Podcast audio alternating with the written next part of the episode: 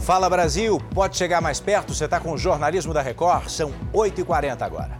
8h40 da manhã de terça-feira, o dia seguinte ao dia do ataque, a tragédia que ganhou as manchetes de todo o mundo, os principais jornais.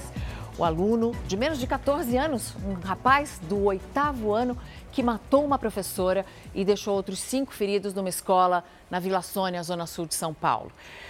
Por que, que esse aluno, que foi transferido de uma outra escola já por comportamento agressivo, continuou fazendo o que fazia e conseguiu chegar a esse tipo de resultado? São perguntas que serão respondidas aqui ao longo do Fala Brasil, mas que estão sendo feitas tarde demais para a professora Elizabeth Tenreiro, que perdeu a vida. Aqui você tem algumas das imagens do circuito interno da escola. O governo do estado de São Paulo decretou luto de três dias em homenagem a essa professora de 71 anos, professora de ciências, que foi assassinada dentro de uma sala de aula. Por que esses casos vêm aumentando no Brasil? Todas essas questões hoje, a partir de agora, no Fala Brasil. E a gente abre o jornal indo ao local de muita tristeza e de homenagens, que é onde está o nosso repórter William Leite, porque ele está no velório da professora Elizabeth Tenreiro. William, bom dia para você. Tem muitos alunos que já conseguem participar dessas homenagens? Olha, aqui é um exemplo. Vários alunos chegaram, Mariana, muito bom dia para você e para todos, com uma rosa branca para a professora, especialmente os alunos que estão lá na frente. A gente está a uma distância porque a família pediu para ter esse momento que é muito especial, é a última despedida da Elizabeth Terreiro, de 71 anos, essa professora que tinha no seu DNA a missão da educação. Mesmo aposentada, ela voltou à sala de aula e foi lá que ela perdeu a vida. Os alunos ali chegam naquele local, naquela capela onde está sendo velado o corpo da Elizabeth, com a flor, uma flor branca simbolizando a paz. Eu conversei com o genro dela, o Henrique, há pouco, muito consternado e também muito emocionado, que me disse que a família pedia para ela descansar, já estava aposentada, já tinha trabalhado a vida toda e ela dizia que não, era muito ativa e tinha que voltar a estudar. Ela tinha que estar na aula, ela tinha que ajudar os alunos, inclusive nessa questão da violência, porque para ela a educação tinha se transformado e a forma dela ajudar era voltar para a sala de aula para poder ajudar a evitar a violência, para trazer mais conteúdo, mais educação para as crianças. E infelizmente ela foi vítima justamente dessa violência. Mariana Edu. Obrigada, William. E ela foi vítima de um aluno que era muito recente, era um aluno muito novo na escola Tomásio Montoro. Esse aluno, ele tinha estudado antes numa escola em Taboão da Serra, na escola José Roberto Pacheco. Inclusive lá, Edu, os professores, os funcionários, registraram um boletim de ocorrência contra esse aluno, exatamente por ameaça, comportamento agressivo. Ele se exibia nas redes sociais fechadas, perfis privados com, com armas, fazendo ameaças também. Imagens dizer, assustadoras. Né? Por que é que essa escola não foi informada a respeito de tudo isso? E é isso que você vai descobrir a partir de agora aqui no Fala Brasil. O jornalismo da Record TV teve acesso a elementos dessa investigação. Daqui a pouco, esse garoto de 14 anos vai estar diante de um juiz da Vara da Infância e da Juventude e vai passar pela chamada audiência de custódia. Nenhum menor no Brasil, mesmo aquele que cometa um assassinato, como o caso desse adolescente, pode cumprir pena privada de liberdade de mais de três anos. Ou seja, daqui a três anos ele tem inclusive essa anotação criminal apagada da ficha dele. O que chama atenção, Mariana, amigos do Fala Brasil, é que esse estudante tinha uma reunião ontem mesmo, nessa escola, na zona oeste, da zona sul de São Paulo, com a diretora, para saber por que, que você brigou semana passada com o estudante e chamou esse garoto de macaco. Por que, que da outra escola de onde você está vindo fizeram um boletim de ocorrência? Por que, que você exibe armas nas redes sociais? Esse garoto ia se explicar, mas se antecipou, ou seja, exemplo de que a premeditação aconteceu nesse caso. A premeditação aconteceu e, inclusive, nesses perfis fechados que ele tinha na rede social, tinha uma conversa em que ele dizia que queria fazer um ataque. E quando ele dizia que queria fazer ataque, ele queria usar uma arma de fogo. Isso, não conseguiu, né? Não conseguiu, teve uma resposta. E as pessoas até disseram: olha, se você tiver pressa, usa uma faca. É sobre isso que a gente vai falar agora. O jornalismo da Record TV teve acesso a elementos dessa investigação e você vai ver o peso das redes sociais. O que, que o garoto falava, comentava numa rede privada de acesso restrito. Olha só. Ela pedindo ajuda, ela não podia ajudar. Na hora que tava a correria, eu caí e ele tava bem atrás. Eu consegui levantar e consegui Foi nessa escola na Zona Sul de São Paulo que o ensino brasileiro recebeu um duro golpe. Hoje o cenário é de luto. Um silêncio que chega a assustar depois de tudo que a vizinhança viveu ontem. Um lugar que deveria ser lembrado por momentos de aprendizado e alegria foi palco de uma barbárie. É difícil a gente. Ontem mesmo, o pessoal comentando demais aí na rua, mas muito triste, né? Portais internacionais repercutiram um ataque que deixou cinco feridos e uma professora morta. Elizabeth Tenreiro, de 71 anos. Eu tive isso aqui na professora. Ela entrou na sala e começou isso aqui, o braço e a dela. tava pedindo ajuda, ela a gente não podia ajudar. A gente não podia ajudar. Uma tragédia anunciada. O assassino havia detalhado em uma rede social horas antes como tudo seria feito. Contou o que estava fazendo e até como agiria ao chegar à escola. Uma tragédia programada. No caderno do adolescente, os agentes encontraram desenhos que davam pistas do que estava por vir. O adolescente também deixou uma carta para a família. No bilhete, pede desculpas à mãe, irmão, tia e avó. relata que estava planejando o ato desde os 11 anos. Uma tragédia que poderia ter sido evitada. Menor já havia saído da escola por problemas de comportamento. Transferido para outra instituição de ensino em Tabuão da Serra, na região metropolitana da capital, onde também se envolveu em confusões por violência. Há apenas 12 dias ele voltou para a escola na zona sul de São Paulo. Segundo os colegas, ele já havia discutido com outros estudantes na semana passada. Ele teria ofendido um aluno com palavras racistas. Eu e os meninos, nós apartou a briga, porque a professora já é de idade. Acho que ele ficou revoltado e fez essa atrocidade aí. E o estrago só não foi maior por causa da coragem de uma professora de educação física. Cíntia Barbosa conseguiu imobilizar o garoto. Ela teve ajuda de outra educadora, Sandra Mendes. Ao prestar depoimento, o jovem foi frio, contou detalhes sobre o caso e não mostrou arrependimento ou lamentou o que fez. O secretário de Segurança Pública de São Paulo, Guilherme Derrite, declarou que outras pessoas serão investigadas, incluindo as que apoiaram o ataque nas redes sociais. Um dos usuários aconselhou o jovem a conseguir um armamento melhor, mas que ele usasse uma faca, caso estivesse com pressa. Um outro pediu fotos. O governador Tarcísio Freitas disse não ter palavras que expressem a tristeza.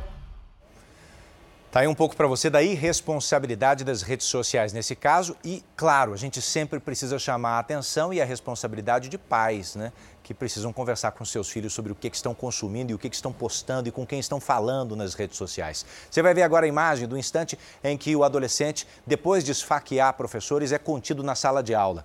No chão, ali de camiseta amarela, está a professora Ana Célia. A Ana Célia da Rosa é a única professora ainda internada. E a professora Cíntia, de Educação Física, é quem contém o aluno e outra docente vem, retira a faca da mão dele, retira a máscara. A Ana Célia sofreu vários ferimentos pelo corpo, mas nenhum atingiu tendão ou área crítica. Ela passou por uma cirurgia no Hospital das Clínicas de São Paulo ontem e já está sendo removida para um quarto hoje. Os parentes dizem que ela está traumatizada, mas muito, muito é, consternada com a perda da professora Beth, de 71 anos. Mariana.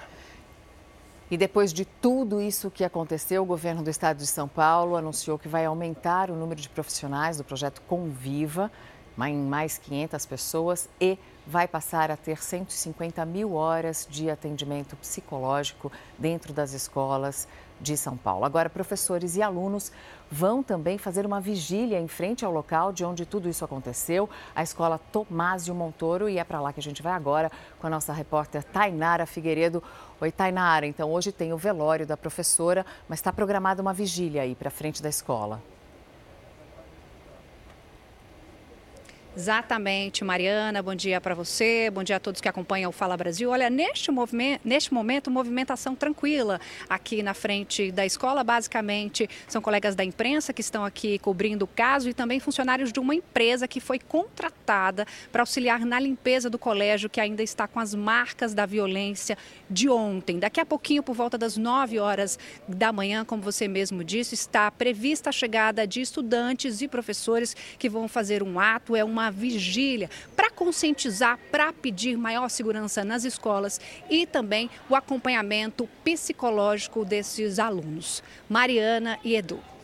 Obrigada, Tainara. É muito importante realmente isso. E a escola, gente, depois que passa por uma situação dessa, ela não volta a funcionar imediatamente. A escola chega a ficar até uma semana fechada, porque os alunos ficam realmente traumatizados, muito traumatizados. Muito então, três dias de luto oficial, mas a volta às aulas é uma coisa que depende também da capacidade dos alunos de absorverem esse trauma. Ontem, quem acompanhou essa emergência aqui pelo Fala Brasil soube também que na semana passada nós tivemos um outro caso. Não é só a escola pública, municipal, a escola do seu filho. Como é que está a conversa sobre bullying lá, sobre racismo e sobre violência? Na semana passada, numa escola particular da Zona Leste, um estudante esfaqueou uma aluna dentro da sala. E essa escola, Mariana, foi reaberta ontem depois desse caso de violência, justamente no dia em que mais um ataque, dessa vez com vítima fatal. A gente mostrou agora há pouco na imagem a professora Rita no chão, enquanto a professora Cíntia imobiliza o estudante. A professora Rita, a professora Rita não, a professora Ana Célia. A professora Rita é outra é, professora esfaqueada, só que dessa vez no braço. E o detalhe, ela era tutora, Mariana, desse adolescente. Ela era responsável por fazer a transição desse adolescente para a sala de aula. Lembrem, o adolescente infrator já tinha estudado na Tomásia Montoro, foi transferido para Taboão da Serra, na Grande São Paulo, onde também teve um episódio de violência, volta e em menos de 15 dias planeja e executa um ataque. Daqui a pouquinho a gente volta com outras informações sobre esse caso. Vamos a outras notícias. Pelo menos 40 mulheres estão acusando um cirurgião plástico de erro médico. Isso acontece na Bahia. A nossa equipe conversou com uma das vítimas, uma empresária de 28 anos que entrou na justiça contra ele. Uma mulher que viu o sonho de ter o corpo mais bonito se tornar um pesadelo. Ela passou por uma cirurgia reparadora na mama há poucos dias. Precisou consertar uma cirurgia plástica feita em agosto de 2022. Só depois de ver o resultado desastroso do procedimento, ela percebeu que vários métodos do médico já estavam errados desde o início do atendimento. Não tem acompanhamento de anestesista.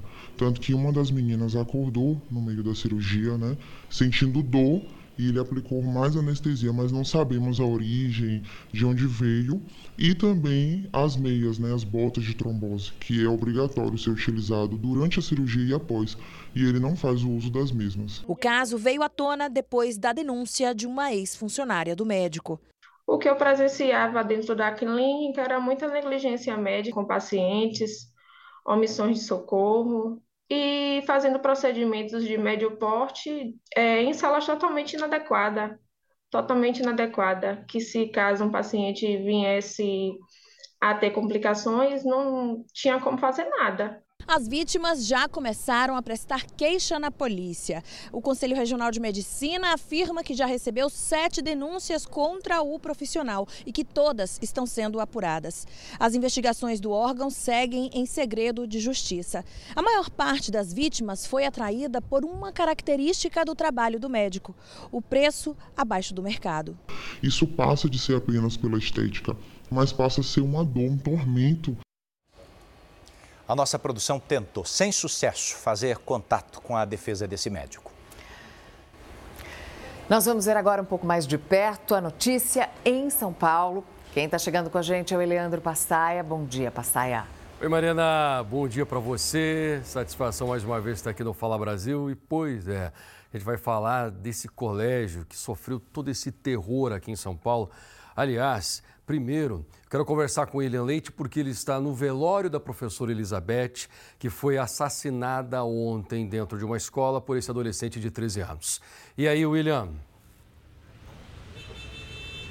Bom dia, Passai. Bom dia a todos. Novamente trazendo informações aqui do cemitério Araçá. Chegam alunos, ex-alunos, ex-professores, também aqui autoridades, uh, pessoas que trabalham na prefeitura na área da educação que vêm aqui. Os alunos da escola, da sala de aula, vieram com uma flor branca. Acabaram de passar aqui e essa flor branca simbolizando a paz. Estão preparando uma grande concentração de alunos em volta da escola, mas aqui também tem muitos alunos e ex-alunos da Elizabeth. Eu conversei com o genro dela, muito consternado, e a família toda muito consternada.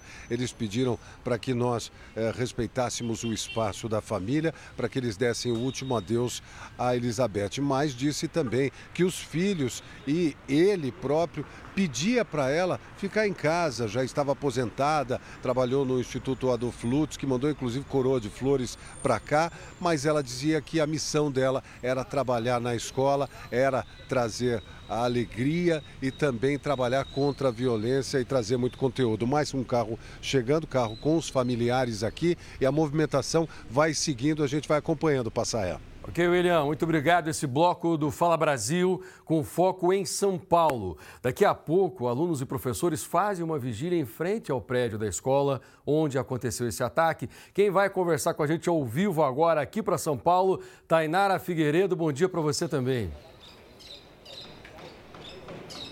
Bom dia, Passaia. Bom dia para todo mundo. Olha só, nós estamos aqui em frente à escola Tomás e Montoro, na zona sul de São Paulo, e a gente já observou a chegada de alguns alunos por aqui que vão participar desse ato, uma vigília, viu, Passaia, para pedir maior conscientização, para pedir maior segurança nas escolas e também um acompanhamento desses alunos que passaram por essa situação tão lamentável, tão trágica que aconteceu aqui ontem. Esses alunos estão chegando, vão fazer também uma homenagem, uma homenagem homenagem às vítimas, a professora Elizabeth, de 71 anos, que infelizmente não resistiu ao ataque do aluno de 13 anos. Este aluno que vai passar hoje, inclusive, passar em uma audiência de custódia, a justiça vai decidir se ele vai permanecer apreendido no centro de acolhida da Fundação Casa. Nós chegamos bem cedinho aqui na escola hoje, nós inclusive presenciamos passar a chegada de alguns funcionários de uma empresa que foi contratada para auxiliar na limpeza do colégio, já que as marcas da violência ainda permanecem por aqui. Passaia. Tanara, muito obrigado. Essa audiência de custódia é apenas para seguir o protocolo. Provavelmente ele vai continuar detido, até porque premeditou o assassinato, praticou o assassinato e depois confessou friamente tudo o que ele fez. A justiça não vai permitir que esse rapaz fique solto. Agora, pela parte da manhã, nossa equipe estava no local. A polícia usa esse equipamento para arrebentar essa porta. Rafael Ferraz, operação que acontece agora aqui em São Paulo para pegar quadrilha que rouba celulares, é isso? Exatamente, Passaia. Mais uma vez, bom dia para você e para quem acompanha o Fala Brasil. A gente está inclusive aqui na Zona Sul de São Paulo, Passaia, porque há pouco um homem já foi trazido para cá. E ele veio na condução aí de preso. Daqui a pouquinho ele vai ser ouvido pelo delegado responsável por toda essa investigação e, na sequência, é claro, encaminhado para um presídio da região metropolitana de São Paulo. Além desse mandado de busca e apreensão que a gente está mostrando para você aqui na tela do Fala Brasil, outros mandados também vêm sendo cumpridos, cerca de 35 mandados de busca e apreensão e outros 5 de prisão. É importante, o passagem já tinha adiantado para vocês sobre os roubos aqui no estado de São Paulo de celulares. Só, gente, em 2022 foram 200 mil ocorrências, 13 a mais em relação a 2021. E a gente sabe que o ponto onde os celulares são mais roubados e furtados é na Avenida Paulista. Por causa, é claro, passaia do número de turistas que vêm aí de outros estados, inclusive de fora do país, e que costumam dar bobeira com o celular na mão. A gente está de olho em tudo que acontece no Brasil. 51 cidades nesse instante estão em situação de emergência. Sabe onde? No Maranhão, por causa da chuva. Até o momento, mais de 31 mil famílias foram afetadas. Uma enorme cratera se abriu nesse município aí, chama Buriticupu, a mais de 400 quilômetros da capital São Luís. O abismo que se formou tem mais de 70 metros de profundidade 500 metros de comprimento. Esse fenômeno geológico tem nome, é chamado vossoroca. Atinge áreas onde o solo está desprotegido. E no interior de São Paulo, a Prefeitura de Cosmópolis decretou situação de calamidade pública e hídrica. Isso porque o município agora só tem água para abastecer a população por mais uma semana. caso não chova. Isso aconteceu por causa do rompimento da barragem no comecinho desse mês. A barragem estava com 100% da capacidade, depois do rompimento caiu para 25%. Então a reserva hídrica diminuiu tanto que não vai ter água por mais de uma semana, caso não chova. Então, a partir desse decreto, durante os próximos três meses, fica proibido lavar carro, lavar calçada e usar água de uma maneira que não seja absolutamente necessária. Os moradores de Cosmópolis poderão ser multados e o valor da multa é de 150 reais. Vamos falar da sua saúde? Se você estiver nos assistindo de uma padaria, aumenta o volume, aí pede para o garçom o controle remoto. É, a Mariana e eu gostamos de brincar que essa bancada aqui é balcão de padaria. Falta gente, só um cafezinho, a né? A gente está sempre conversando aqui. É sobre isso que a gente vai falar agora. Quem é que não gosta de um pão de batata ou de um pãozinho na chapa, mas bem tostado? Chega a ser crocante. É, é uma tentação. Só que cuidado, viu? Os alimentos, quando ficam com uma cor mais escurinha, principalmente esses alimentos que têm amido, quando vão para a fritura e ficam mais tostadinhos, eles podem fazer muito mal para a saúde e podem até ajudar a aparecer alguns tipos de câncer. Se tem um item do cardápio preferido entre os clientes dessa padaria, é esse. Para muita gente, quanto mais queimadinho estiver o pão, melhor. Gosto dessa textura, né, que vem essa crocância, e aí faz toda a vida eu pedir mais, né? O chapeiro da padaria faz em média 800 pãezinhos como esse por dia. Os pratos em cima ajudam o alimento a ficar mais tostado, do jeito que os clientes gostam. Damião coloca os alimentos em uma chapa que pode chegar a 160 graus. É o único jeito de ficarem bem torradinhos. Todos esses alimentos tostados costumam ser muito saborosos e crocantes. É realmente uma tentação ficar aqui sentada em frente a eles. Dá vontade de experimentar todos. Tem esse aqui na minha frente, por exemplo, que é um pão de queijo com requeijão na chapa. Aqui é um pão francês com requeijão, também tostado. E ao lado é um pão francês com manteiga. Ele está um pouco mais branco em relação aos outros, mas ele também ficou um bom tempo na chapa. Que todos esses alimentos são uma delícia, muita gente concorda. Mas você já parou para pensar se esse tostadinho pode trazer algum prejuízo para a sua saúde? Não, nunca pensei. Esse médico nutrólogo diz que o alimento tostado libera uma substância química chamada acrilamida. Ela surge nos alimentos ricos em amido, como pães e batatas, por exemplo. Quando preparados a uma temperatura acima de 120 graus, eles costumam ficar torrados. E é aí que está o perigo. Estudos associaram a acrilamida ao possível desenvolvimento de câncer. O médico ainda acrescenta que a substância, associada a um estilo de vida pouco saudável, pode causar infertilidade e afetar o sistema nervoso. Alzheimer, Parkinson, é, alguns, distúrbios, alguns distúrbios de humor. Cuidado com batatas fritas. Elas costumam ser preparadas em óleo bem quente para ficarem crocantes. Espetinho de legumes na churrasqueira parece ser saudável, mas, segundo o médico, não é. Quando os legumes ficam torrados, também liberam acrilamida. Já as carnes, apesar de não terem essa substância, também são prejudiciais quando estão bem passadas. Uma das estratégias até legal de se fazer é você cozinhar um pouco a carne antes de você passar ela para o processo de grelha, de fritura, porque você vai deixar ela menos tempo numa temperatura mais alta. Então você minimiza a produção dessas substâncias tóxicas. Segundo a Agência Nacional de Vigilância Sanitária, os alimentos com mais carboidrato não devem ser fritos, cozidos ou assados até ficarem escurecidos. No caso da batata, o método de conservação faz toda a diferença. A batata tem que ficar fora da geladeira. Por quê? Quando ela fica dentro da geladeira, ela preserva esse amido. Diana, que adora pão de queijo com esse aspecto mais escurecido, agora vai repensar esse consumo. Mais alerta, né? Observar melhor o que a gente a gente coloca para dentro. Eu Eu deixo agora o balcão da padaria aqui para levar você para conversar sobre o seguinte. Na França, essa manhã começou com vários protestos em diferentes regiões do país em função da reforma da Previdência. Você se lembra que aumenta de 62 para 64 anos a aposentadoria. Ana Paula Gomes, direto da Europa, tem os detalhes. Boa tarde, Ana.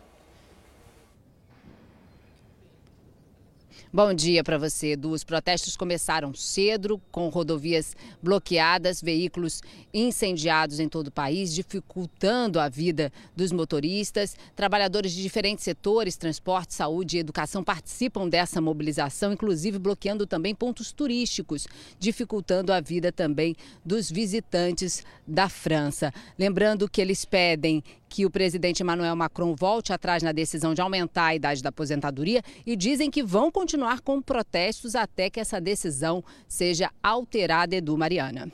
É isso, Ana Paula. Protestos muitas vezes violentos e que deixam o lixo se acumulando pelas ruas de Paris. Uma frustração e tanto para turistas de vários países, inclusive do Brasil, como você vê agora na reportagem.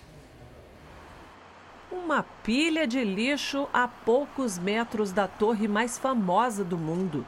Bem no caminho dessa turista brasileira que visita pela primeira vez Paris. A gente vê na televisão, assiste, mas a gente acha que não vai chegar aqui e não vai encontrar. Mas está assim realmente em todos os lugares. A cena se repete por toda a capital francesa. Em frente a pontos turísticos, lojas de grife, Sacos e mais sacos de lixo ocupam calçadas e espalham mau cheiro. A sujeira acumulada passa de 9 toneladas. Os trabalhadores decidiram cruzar os braços em protesto ao aumento de dois anos na idade para se aposentar no país. As manifestações se intensificaram ainda mais depois que o presidente Emmanuel Macron aprovou a polêmica reforma da Previdência sem consultar os deputados. Uma decisão que levou a população a tomar atitudes drásticas. Franceses revoltados tomaram as ruas, transformando a cidade mais charmosa do mundo em um palco de guerra.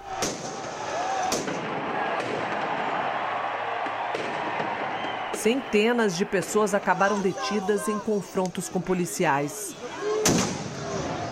Apesar de não existir nenhuma restrição de viagem à França, aqui no Reino Unido, por exemplo, o governo britânico fez um alerta sobre os protestos em Paris que podem acabar causando interrupções em viagens terrestres.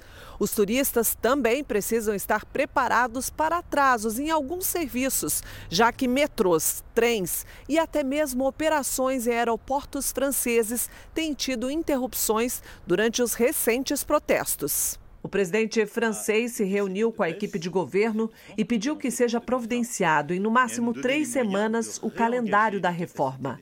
Já as pilhas de lixo acumuladas por Paris não têm data para serem coletadas. Uma situação desesperadora para muitas pessoas, como o dono desse restaurante que está com a frente tomada por lixo. Os clientes entram e não ficam mais no terraço, e eu entendo isso. Está ficando tudo muito complicado. Evidentemente, não dá para viver desse jeito. Temos que encontrar uma solução de resolver esse problema. Você sabe que a superprodução da Record TV, Gênesis, que já é sucesso em muitos países, agora vai estrear para o público de língua espanhola? E serão pelo menos 50 cidades nos Estados Unidos, além de Canadá, México, Nicarágua e Panamá. A pré-estreia da novela foi em Los Angeles e a nossa equipe acompanhou de perto. Tapete Vermelho para Gênesis. A novela que retratou em detalhes o início da história da humanidade.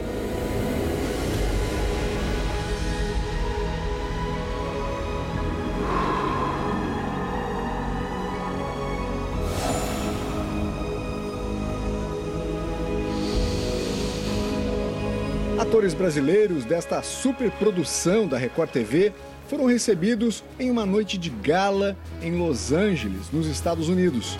Carlo Porto e Juliana Bowler, que interpretam Adão e Eva, foram sabatinados por convidados e jornalistas de vários países da América Latina. Você vê na televisão as coisas acontecendo e você reconhece coisas que você passa eu acho que aproxima demais o público da história. Gênesis é, sem dúvida, uma das maiores produções da dramaturgia brasileira. Para esse desafio de reconstruir a história da criação do mundo, foram reunidos mais de 800 profissionais em um trabalho cuidadoso com figurino, cenário e com o texto dos atores, para que as passagens bíblicas fossem respeitadas. O que o público já conhece em português, agora ganhou uma versão em espanhol. Em abril, a novela vai estrear no canal Vision Latina Network para o público de língua espanhola em quase 50 cidades americanas, além de países como México, Panamá, Nicarágua e Canadá. Uma das apresentadoras do canal disse que a novela vai intensificar ainda mais a conexão com o Brasil. Súper importante para nosotros porque estamos demostrando ¿no? que el canal lo está tomando con seriedad, se está comprometiendo con su gente latina trayéndoles lo mejor de la producción e de la programação.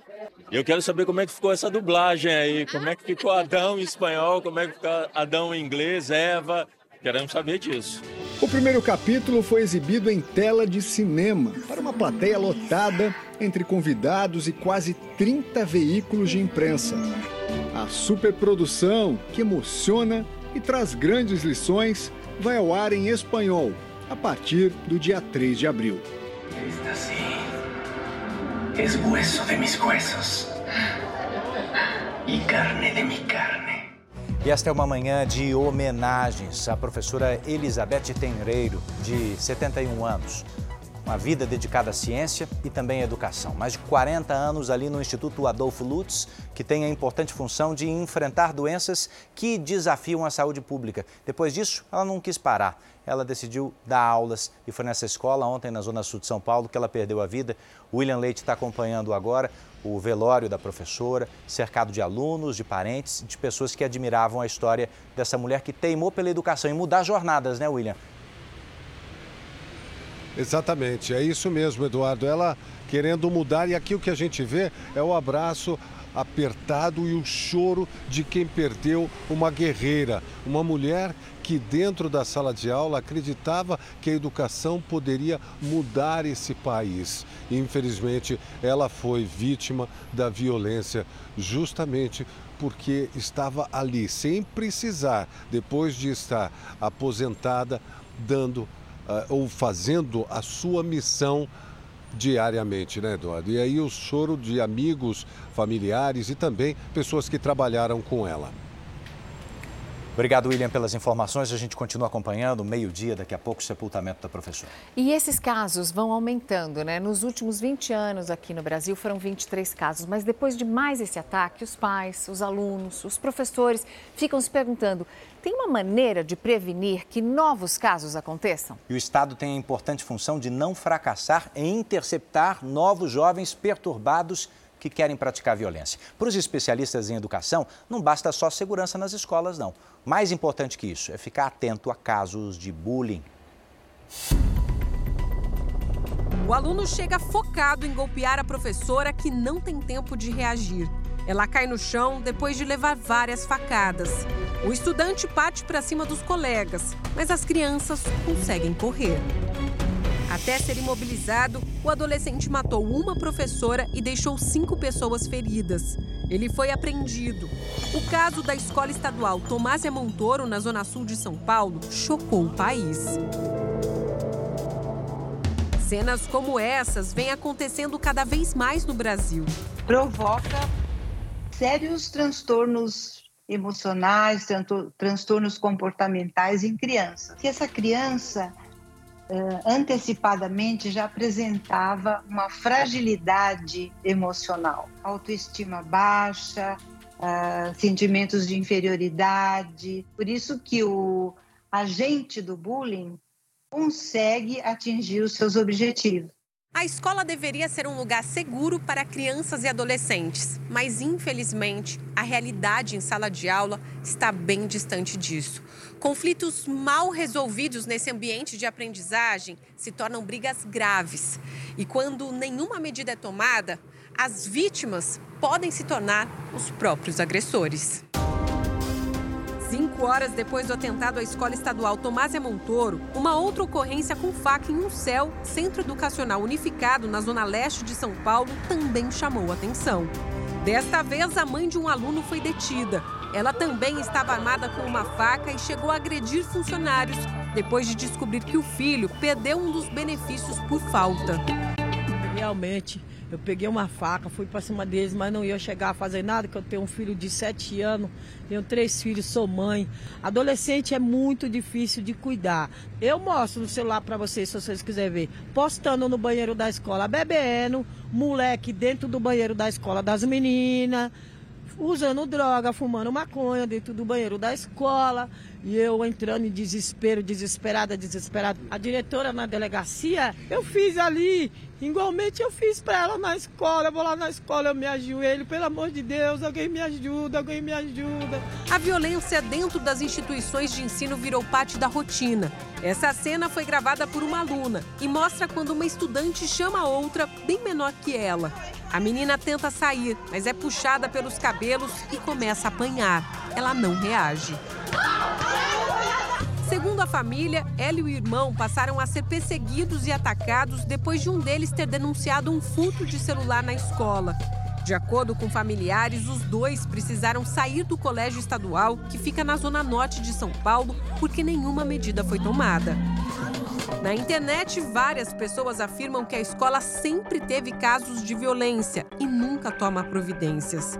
Falta um plano de acolhimento e combate ao bullying nos colégios e também um treinamento para que funcionários saibam agir em momentos de crise, como brigas e ataques, segundo este especialista em segurança. A secretaria pode fazer um plano diretor, onde as respostas vão ser, a princípio, todas iguais. O que vai mudar em cada escola ela, uma escola pode ter três saídas, a outra tem cinco. O pessoal em campo vai observar a diferença só, mas o plano é o mesmo, ou seja, identificar uma crise, acionar um alarme na escola e fora, para que as pessoas chamem apoio, chamem a polícia e como administrar a crise ali. Este professor vive o drama da violência dentro das escolas estaduais. Para ele, os professores estão sobrecarregados e muitas vezes não têm tempo para enxergar o problema por trás de cada criança que precisa ser acolhida. Uma sala com menos alunos ajuda muito a fazer isso daí, porque aí você consegue ter trabalhos mais dedicados a cada um desses alunos. Uma outra coisa que é muito importante é, em vez da nossa cobrança ser só para uma prova X ou Y, também ter co co cobrança nossa, no sentido da gente ter espaços certo? Que estão relacionados a outros tipos de disciplina, de acolhimento, né? De diálogo, onde que a criança saiba que se está ruim em casa, se está ruim na rua, a escola é um local que ela vai ter o espaço dela para se formar, para ser quem ela quiser ser. Bom, a Secretaria de Estado da Educação se defende, diz que no caso dos alunos agredidos, todo o acompanhamento foi dado à família e que os próprios pais do aluno agressor decidiram pela transferência. A Secretaria também anunciou que foi registrado um boletim de ocorrência sobre esse caso. A gente viu na transferência ali de Taboão da Serra para a Zona Sul. E a gente volta direto à escola Tomásia Montoro, onde está a repórter Tainara Figueiredo. E a vigília que estava programada já começou por aí. Tainara, bom dia. Oi, Mariana, bom dia. Já começou sim. Alunos, professores, moradores do bairro também comovidos com o que aconteceu vieram até aqui para prestar homenagens às vítimas, principalmente à professora Elizabeth, de 71 anos, que morreu após o ataque do adolescente de 13 anos. As pessoas trouxeram flores brancas, prestam as homenagens. Essas flores foram colocadas aqui junto ao muro da escola Tomásia Montoro. Entidades estudantis que estão coordenando essa vigília vigília, que deve durar pelo menos toda a manhã. Eles pedem mais segurança nas escolas e também, é claro, acompanhamento psicológico dos alunos traumatizados com o que aconteceu. Mariana e Eduardo. E grávidas russas, hein? Estão vindo para o Brasil para fazer o parto. O destino é o estado de Santa Catarina. Bom dia para você, Lucas Leal. Qual é o motivo dessa escolha? Explica para a gente. Oi, Edu. Bom dia para você e para quem nos acompanha. A primeira razão é a guerra na Ucrânia. O medo fez com que mulheres procurassem outros países. O segundo motivo é porque aqui no Brasil os partos são menos invasivos. Outra informação que a gente tem é que esse terceiro motivo é para que o, o, filho tenha uma cidadania que abra mais fronteiras. Só nesse ano aqui em Florianópolis já nasceram 38 bebês de pais russos, enquanto em outros estados foram 17 bebês. No ano passado, o número total em Florianópolis foi de 121 bebês. Outro destino muito procurado tem sido a Argentina. Por exemplo, no país vizinho, a Polícia Federal está apurando se há fraudes praticadas por uma empresa que agencia mulheres russas para ter filhos por lá. Existe uma possibilidade de que uma empresária teria falsificado documentos e fornecido atestados de residência falsos. Edu, Mariana. Fala Brasil terminando. Excelente dia para você.